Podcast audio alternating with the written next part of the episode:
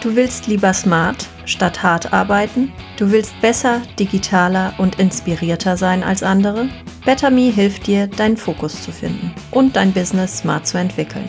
Pioniere der New Work, Querdenker und coole Unternehmer verraten bei uns ihre Erfolgsgeheimnisse. Dr. Sven Wilhelm war als Geschäftsführer in erfolgreichen mittelständischen Unternehmen tätig und dort im Management für die Digitalisierung verantwortlich. Welchen Drei-Stufen-Plan er dabei verfolgte, warum seine Inbox am Abend bis heute immer leer ist und warum ihn die Start-up-Kultur elektrisiert, teilt er im folgenden Gespräch.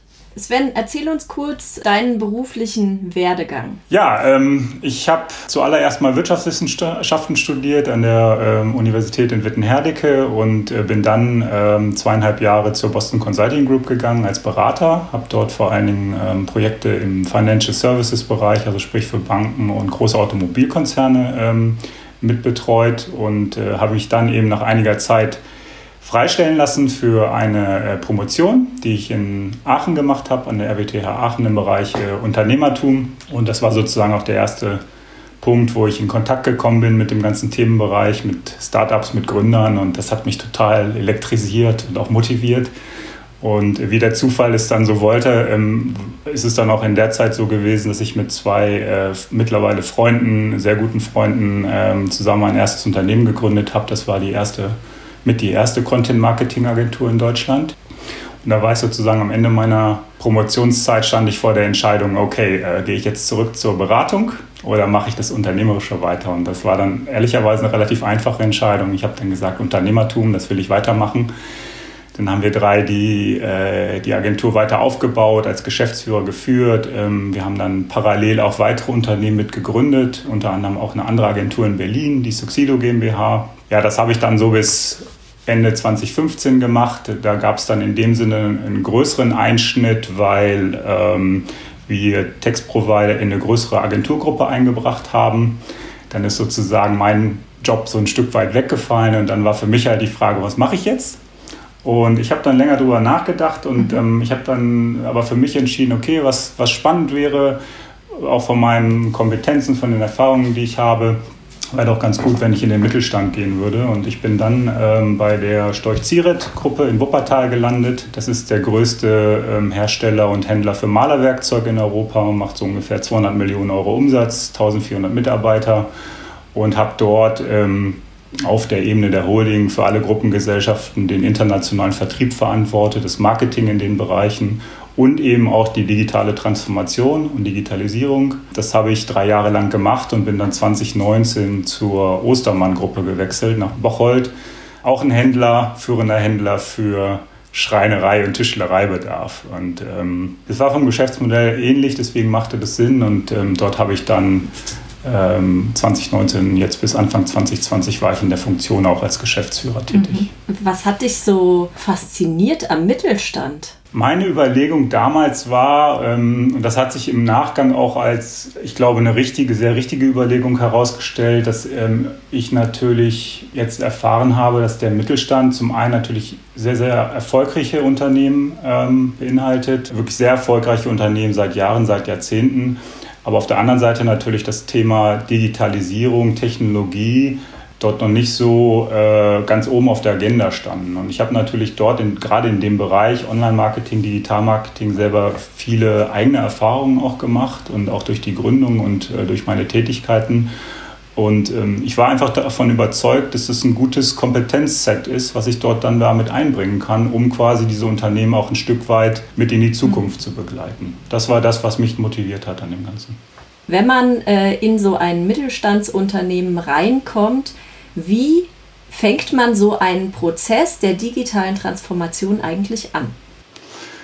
Ja, sehr gute Frage. Ähm, das habe ich mir am Anfang auch, äh, die Frage habe ich mir auch gestellt. Ähm, und ich glaube, am Anfang geht es erstmal darum, den, den Status quo überhaupt zu erfassen. Also wo steht das Unternehmen? Und ähm, ich habe da für mich eigentlich in den letzten Jahren so ein Drei-Phasen-Modell äh, quasi im Kopf auch erarbeitet, mit dem ich dort auch, dass ich es sozusagen als Leitlinie hatte. Und ich würde sagen, ähm, Storch Zieret war als Unternehmen noch so auf der Beginner- oder Advanced- mhm Level. Also ähm, das Unternehmen hat schon eigene Online-Shops betrieben, man hat sozusagen auch äh, Online-Marketing schon gemacht, aber das war noch alles eher äh, nicht in der integrierten Strategie. Also so war der erste Punkt, ähm, den ich mir dann angeschaut habe und meinen Kollegen, dass sie überhaupt geguckt haben, was ist überhaupt relevant für uns an diesen ganzen Themen rund um Digitalisierung. Ähm, wir haben uns die Trends angeguckt, wir haben uns die Technologien angeguckt und haben dann daraus auch eine Strategie erarbeitet, ähm, wie soll sozusagen eine Roadmap aussehen für die nächsten Jahre in Bezug auf die Digitalisierung. Das war so der erste große Punkt, da haben wir auch ein Beratungsprojekt zu gemacht. Das war ähm, sozusagen in, den, in meinen ersten Monaten der Tätigkeit, um sozusagen erstmal auch genau den Weg zu kennen, wie man jetzt weiter fortschreiten will. Und Was war denn da relevant mhm. für das Thema Digitalisierung? Kannst du das an Beispielen festmachen? Ja, also ich glaube, was sehr relevant war, ähm, war sicherlich diese Denke in Customer Journeys. Also ganz, ganz grundsätzlich mal darüber nachzudenken, wie kommen eigentlich Kunden mit dem Unternehmen in Kontakt oder insbesondere auch mit den Produkten und Services. Es gab ja oder es gibt zwei große Geschäftsbereiche. Das eine ist der Geschäftsbereich mit dem direkten gewerblichen Maler oder, und den Malerfirmen. Ähm, und es gibt den zweiten Geschäftsbereich, der quasi das ganze Baumarktgeschäft mhm. beinhaltet oder den Fachhandel, wo wir dann sozusagen hingehen ja. und unseren Pinsel kaufen. Ja. Und ähm, das ist natürlich komplett sind unterschiedliche Geschäftsmodelle und äh, alleine diese Denke zu etablieren und sich zu überlegen, okay, wo kommt eigentlich der potenzielle Kunde mit mir in Kontakt? Also nicht nur im Kaufzeitpunkt, sondern auch zum Beispiel in der Informationsphase, war etwas, was äh, neu war und was aber sehr weitergeholfen hat. Ähm, zurück zu deinem Drei-Stufen-Modell. Genau. Also nochmal, ich glaube, der Konzern war so in der Beginner auf dem Weg zur Advanced-Phase, in Anführungszeichen. Und ähm, deswegen haben wir uns dann auch, das war auch ein wesentlicher Teil dieser Roadmap, von der ich gesprochen habe, dann auch ganz stark ähm, erstmal die internen Prozesse angeschaut, weil ich auch der festen Überzeugung bin, dass viele, gerade mittelständische Unternehmen, bevor sie dann über so Themen nachdenken, wie, wie komme ich besser an meine Kunden ran, Shops, äh, anderes Online, besseres Online-Marketing, aus meiner Sicht erstmal dafür sorgen müssen, dass die internen Prozesse und vor allen Dingen auch die IT-Landschaft dafür ähm, einfach ready ist. Was wir dann gemacht haben, ist eben zu schauen, okay, wo brauchen wir eigentlich noch gewisse Elemente in der IT-Landschaft, ähm, um, äh, um überhaupt in der Lage zu sein, Online-Shops effizient mhm. aufbauen zu können, um Produktdaten gut verwalten zu können, die wir dann auch in verschiedenen Kanälen verwenden. Das war so der zweite große Aspekt. Über die Customer Journeys habe ich gerade schon gesprochen. Das war dann so das dritte, dritte große Element, dass wir geschaut haben, okay, auch in die Zukunft gerichtet, was sind eigentlich die Zielkundenbedürfnisse? Wie wollen wir die befriedigen und ähm, wie müssen wir eigentlich auch unsere Customer Journeys ähm, aufbauen und auch individueller aufbauen als vielleicht in der Vergangenheit, weil ähm, es gibt eben nicht nur den einen Zielkunden, es gibt mittlerweile eben multiple Personas, heißt das ja so schön. Und, äh, und das war natürlich auch eine neue Denke und äh, das war sicherlich auch ein wichtiger Schritt. Und dann ganz praktische Themen. Wir haben das Online-Marketing äh, gestärkt. Ich habe da selber dafür gesorgt, dass die äh, Kompetenzen, dass das Personal einfach auch dort mehr geworden ist in-house. Ich habe eine neue Stabsstelle eingerichtet für Digitalisierung, die dann auch an mich berichtet hat, um äh, diese ganzen Themen auch zu treiben. Ja, weil die Frage ist natürlich auch immer, wer treibt das dann in so einer Unternehmensgruppe? Und ich glaube, da braucht man schon auch äh, Ressourcen, die das tun, nachhaltig. Und ähm, war es dann ähnlich bei deiner nächsten beruflichen Station bei äh, Ostermann? Also konntest du dieses Drei-Stufen-Modell einfach so, diese Blaupause einfach so übertragen? Also ich glaube, so vom, das, das Modell geht ja davon aus, dass äh, ja sozusagen, wo steht das Unternehmen dann jeweils in der Digitalisierung? Und ich glaube, das kann man auf, je, auf alle Unternehmen anwenden und auch mit den entsprechenden Methoden. Ähm, da war also weniger die Herausforderung zu sagen, äh, man muss jetzt die Strategie nochmal äh, formulieren, man muss schauen, wo man wirklich hin möchte. Es ging eher darum, das, was da ist, zu optimieren, zu schauen, wo gibt es zum Beispiel neue spannende Ansätze für Online-Marketing-Kampagnen, ähm, für die Darstellung von Produkten online oder auch, aber auch offline Insofern waren für mich dann die Aufgaben auch andere. Jetzt äh, interessiert ja alle Menschen, die sich mit der digitalen Transformation beschäftigen, welche Technologien nutzen andere.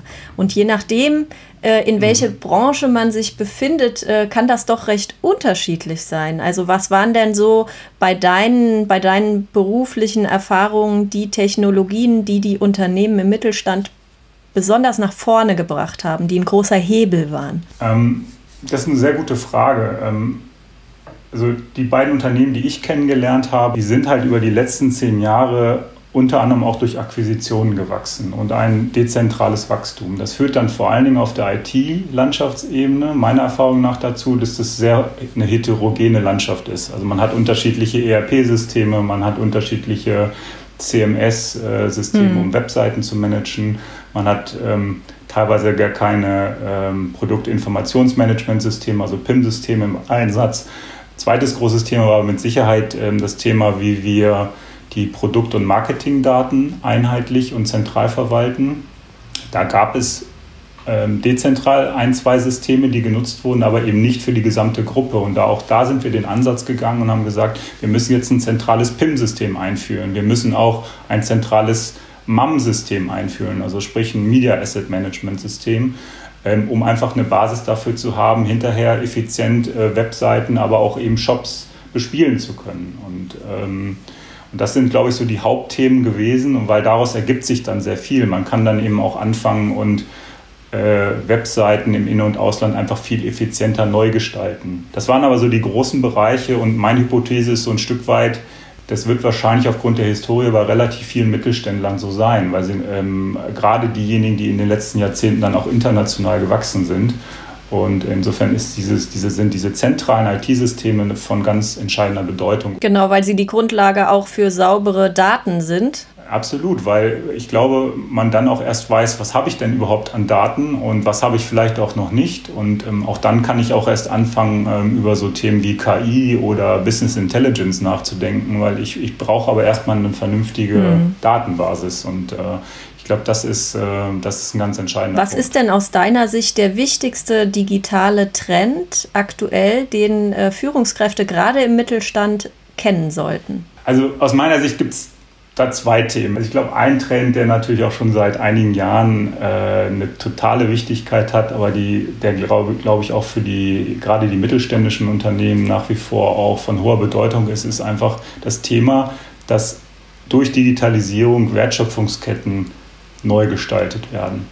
Und ähm, viele Mittelständler sind von ihrem Geschäftsmodell immer noch sehr stark in alte Wertschöpfungsketten integriert. Also sprich, Storch Zieret war ein Hersteller von Malerwerkzeug. Es wurde dann sozusagen an Baumärkte verkauft und die haben es dann sozusagen an äh, den Endkunden, also sprich an dich und mich, äh, dann im Baumarkt äh, weitervertrieben. Und die Frage ist natürlich schon ein Stück weit, durch Digitalisierung habe ich natürlich grundsätzlich auch die Möglichkeiten, direkt an die Kunden ranzukommen. Ja? Brauche ich überhaupt Distributoren? Brauche ich Händler in dem Sinne, ja, wie sie so klassischerweise vielleicht noch vor 20, 30 Jahren eine ganz große ähm, äh, Wichtigkeit hatten?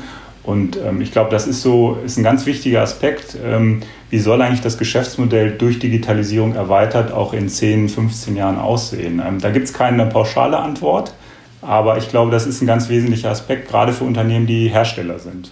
Spannende Hypothese. Heißt das dann, dass äh, B2B stirbt? Ähm, ich glaube das nicht, nein. Ähm, ist ja auch ein Stück weit provokativ, wie du jetzt fragst. Nein, das glaube ich nicht. Aber ich glaube, die Geschäftsmodelle werden sich weiterentwickeln. Die Zusammenarbeit zwischen verschiedenen äh, Unternehmen im B2B-Bereich wird sich weiterentwickeln. Und ich glaube, darum geht es dann ja auch im Rahmen von Kooperationen sozusagen die bestmögliche möglichen Services und Produkte für den Endkunden auch bereitzustellen. Und ähm, nur ja. Digitalisierung bietet halt die Möglichkeit für Disruption und äh, und ähm, das ist ein ganz wichtiger Gedanke. Und das Zweite, was ich auch noch erwähnen wollte, ist mit Sicherheit auch ähm, die Frage, was hat Automatisierung von Businessprozessen nicht nur in der Produktion, aber auch, auch im Bereich White Collar dann für eine Auswirkung? Also was kann ich eigentlich zukünftig durch Software, durch eine gute IT-Struktur, durch vielleicht auch irgendwann mal künstliche Intelligenz abbilden, äh, wo ich vielleicht heutzutage noch Menschen für brauche. Und was ist dann sozusagen der ähm, Aspekt, wo ich mich zukünftig auch mit meinen Human Resources darauf äh, fokussieren sollte? Weil wir hatten, also die Frage ist halt, braucht man für Forecasting und Budgetprozesse irgendwann mal Menschen? Ich glaube, sowas ist ehrlicherweise auch wahrscheinlich irgendwann gut mit Software und mit einem intelligenten Algorithmus machbar. Da sind die meisten Mittelständler noch nicht, ähm, aber ich glaube, das ist zumindest etwas, womit man sich beschäftigen sollte. Okay, wenn in mittelständischen Unternehmen die digitale Transformation stockt, nicht vorankommt. Woran liegt das? Also was sind auf der einen Seite die äh, Treiber, was sind die Hämmer von solchen äh, Transformationsprozessen? Ähm, auch eine sehr spannende Frage. Also ich glaube, es gibt im, im Mittelstand ähm, grundsätzlich natürlich ähm, eine sehr groß ausgeprägte Erfolgskultur, die sich über die letzten zehn Jahre auch etabliert hat oder über die letzten Jahrzehnte, nicht nur zehn Jahre. Und ähm, das führt natürlich dazu, dass ähm, dort auch gewisse äh, Muster ausgeprägt wurden in, äh, in Bezug auf äh, die Tatsache, wie man gewisse Probleme angeht und auch löst. Und ähm, da halte ich es eigentlich sehr stark mit Peter Drucker, der ja sagt, äh, Culture eats breakfast for äh, eats strategy for breakfast. Und da ist super viel dran, weil ich glaube, Digitalisierung fängt ein Stück weit auch damit an oder ist ein ganz wesentliches Element, dass gerade die Führungskräfte und auch die Eigentümer der Unternehmen das zulassen und sozusagen darüber nachdenken, ähm, wie man das in die, in die Vision, in die Mission der Unternehmen mit integriert. Und, ähm, und dann kann das eine breite Wirkung entfalten. Ähm, ich glaube nicht daran, dass Digitalisierung äh, ein Spezialthema sein kann in Unternehmen. Dann ist es eigentlich zum Tode verurteilt. Und es muss sozusagen ähm, breit implementiert werden. Und es fängt ganz stark eben mit der Kultur an und den Werten der Unternehmen. Und ähm, das ist, glaube ich, ein ganz entscheidender Faktor. Was unterscheidet denn die äh, Transformationsprozesse im Mittelstand von denen von zum Beispiel großen Konzernen? Ähm, ich glaube, große Konzerne, ähm, zumindest die Einblicke, die, die, ich dort haben konnte in den letzten Jahren, ähm, sind einfach viel stärker daran gewöhnt, auch zum einen projektbasiert, wirklich große Projekte umzusetzen, auch mit externer Unterstützung. Also ich glaube, das führt einfach dazu, dass ich eine gewisse stärkere Problemlösungskapazität habe, auch mal Dinge ausprobieren kann und sagen kann, okay, das funktioniert jetzt nicht so und ähm, andere Dinge funktionieren dann wiederum. Ähm, das ist, glaube ich, ein großer äh, Unterschied, vor allen Dingen auch im Hinblick auf die Ergebnisdimension, weil Mittelständler sind sehr langfristig und nachhaltig ausgerichtet, ist meine Erfahrung. Das heißt, so Projekte müssen nicht innerhalb von einer sehr kurzen Zeit auch Erfolge, ähm, auch in, in Bezug auf finanziellen Erfolg zum Beispiel, produzieren, wenn man davon überzeugt ist, dass es einfach langfristig Sinn macht. Und ähm, ich glaube, da ist die Denke in Konzernen, aber auch in Startups eine andere. Da ist auch eine andere Unternehmenskultur mit dabei, die ist, glaube ich, ähm, adaptiver, gerade bei Startups viel, viel schneller im Wandel begriffen, weil man muss ja auch, muss sich ja auf Kundenbedürfnisse, auf den Markt einstellen. Und ich glaube, das ist der große Unterschied. Und ähm, das eine hat genauso Vorteile und Nachteile wie das andere. Also ich glaube, man kann da, ähm, also Digitalisierung im Mittelstand ist sicherlich ein Marathon. Ähm, aber auch ein Marathon, der damit wenn man einmal davon überzeugt ist, alle Stakeholder davon überzeugt sind, auch mit einer sehr großen Vehemenz umsetzt. Und ähm, meine Erfahrung in Startups ist beispielsweise, man ist da, ja, zwangsweise eben muss man flexibler sein und vielleicht einfach auch mal eine 180-Grad-Drehung machen, ähm, um, um zum Beispiel auch das Geschäftsmodell dann zu etablieren, was man haben möchte.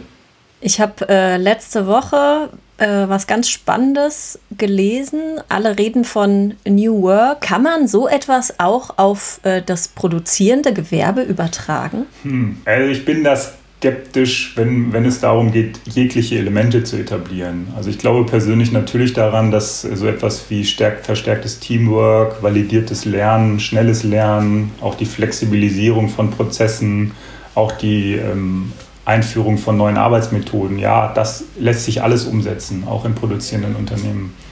Aber meine Erfahrung ist, wenn es wirklich um Produktionen geht, die dann auch gewisse Mengen produzieren sollen von einem Produkt oder von einem Service, dann braucht es Hierarchie, dann braucht es auch eine starke Ordnung. Und ähm, insofern in dem Bereich sicher nicht. Aber das eine kann das andere trotzdem befruchten. Ähm, aber es ist auch so ein bisschen die Frage, was versteht man jetzt im Detail in, in Bezug auf New Work? Ähm, also ich verstehe im Wesentlichen da äh, auch die Flexibilisierung von verschiedenen Dimensionen von Arbeit drunter.